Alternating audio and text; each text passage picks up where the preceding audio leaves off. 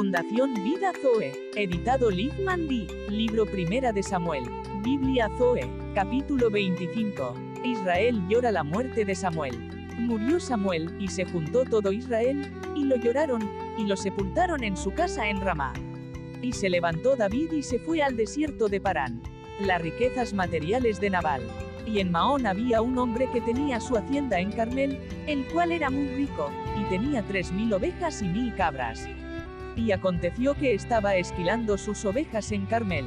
Nabal descendiente de Caleb, y aquel varón se llamaba Nabal, y su mujer, Abigail. Era aquella mujer de buen entendimiento y de hermosa apariencia, pero el hombre era duro y de malas obras, y era del linaje de Caleb. Y oyó David en el desierto que Nabal esquilaba sus ovejas. David envía mensajeros a Nabal. Entonces envió David diez jóvenes y les dijo, Subid a Carmel e id a Nabal, y saludadle en mi nombre. Y decidle así, sea paz a ti, y paz a tu familia, y paz a todo cuanto tienes. David manifiesta de su buena voluntad con todos en medio de lo que tenía consigo. He sabido que tienes esquiladores.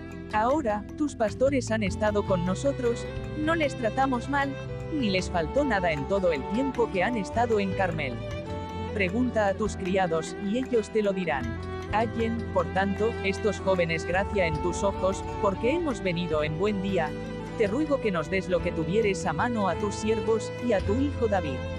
Cuando llegaron los jóvenes enviados por David, dijeron a Nabal todas estas palabras en nombre de David, y callaron. La respuesta de Nabal a David. Y Nabal respondió a los jóvenes enviados por David, y dijo, ¿quién es David? ¿Y quién es el hijo de Isaí? Muchos siervos hay hoy que huyen de sus señores. La maldad disfrazada de Nabal. He de tomar yo ahora mi pan, mi agua, y la carne que he preparado para mis esquiladores, y darla a hombres que no sé de dónde son. Y los jóvenes que había enviado David se volvieron por su camino, y vinieron y dijeron a David todas estas palabras. Entonces David dijo a sus hombres, ciñase cada uno su espada. Y se ciñó cada uno su espada y también David se ciñó su espada, y subieron tras David como cuatrocientos hombres, y dejaron doscientos con el bagaje. Abigail les dada aviso de David. Pero uno de los criados dio aviso a Abigail, mujer de Nabal, diciendo, He aquí David envió mensajeros del desierto que saludasen a nuestro amo, y él los haza herido. Los hombres certifican de la bondad de Dios en David. Y aquellos hombres han sido muy buenos con nosotros, y nunca nos trataron mal, ni nos faltó nada en todo el tiempo que anduvimos con ellos, cuando estábamos en el campo. Muro fueron para nosotros de día y de noche, todos los días que hemos estado con ellos apacentando las ovejas. Los hombres piden reflexión a Abigail, que va a hacer respecto a David. Ahora, pues, reflexiona y ve lo que has de hacer, porque el mal está ya resuelto contra nuestro amo y contra toda su casa. Pues él es un hombre tan perverso, que no hay quien pueda hablarle. Abigail prepara provisión para David. Entonces Abigail tomó luego 200 panes, dos cueros de vino, cinco ovejas guisadas, cinco medidas de grano tostado, 100 racimos de uvas pasas, y 200 panes de higos secos, y lo cargó todo en asnos. Y dijo a sus criados, Id delante de mí, y yo os seguiré luego. Y nada declaró a su marido Nabal. Y montando un asno, descendió por una parte secreta del monte, y aquí David y sus hombres venían frente a ella, y ella les salió al encuentro. Y David había dicho, ciertamente en vano he guardado todo lo que éste tiene en el desierto, sin que nada le haya faltado de todo cuanto es suyo, y él me ha vuelto mal por bien. Así haga Dios a los enemigos de David y aún les añada, que de aquí a mañana, de todo lo que fuere suyo no he de dejar con vida ni un varón. Abigail se humilla a David. Y cuando Abigail vio a David, se bajó prontamente del asno, y postrándose sobre su rostro delante de David, se inclinó a tierra. Abigail pone el pecado de Nabal sobre sus hombros. Y se echó a sus pies, y dijo, Señor mío, sobre mí sea el pecado, mas te ruego que permitas que tu sierva hable a tus oídos, y escucha las palabras de tu sierva.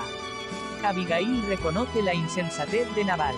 No haga caso ahora mi señor de ese hombre perverso, de Nabal, porque conforme a su nombre, así es. Él se llama Nabal, y la insensatez está con él, mas yo tu sierva no vi a los jóvenes que tú enviaste. David y Abigail. Ahora pues, Señor mío, vive Jehová, y vive tu alma, que Jehová te ha impedido el venir a derramar sangre y vengarte por tu propia mano. Sean, pues como Nabal tus enemigos, y todos los que procuran mal contra mi Señor. Abigail bendice a David, y ahora este presente que tu sierva ha traído a mi Señor, sea dado a los hombres que siguen a mi Señor.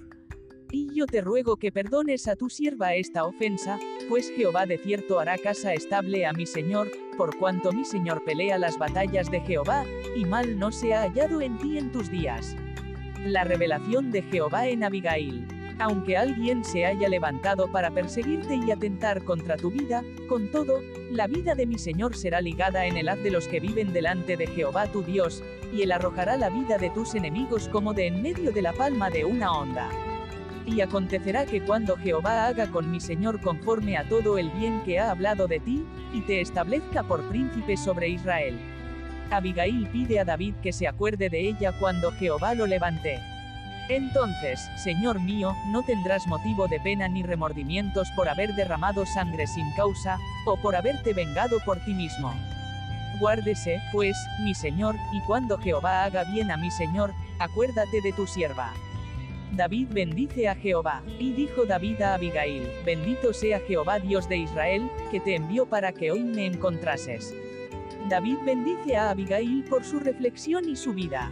Y bendita sea tu reflexión, y bendita tú, que me has estorbado hoy de ir a derramar sangre, y a vengarme por mi propia mano.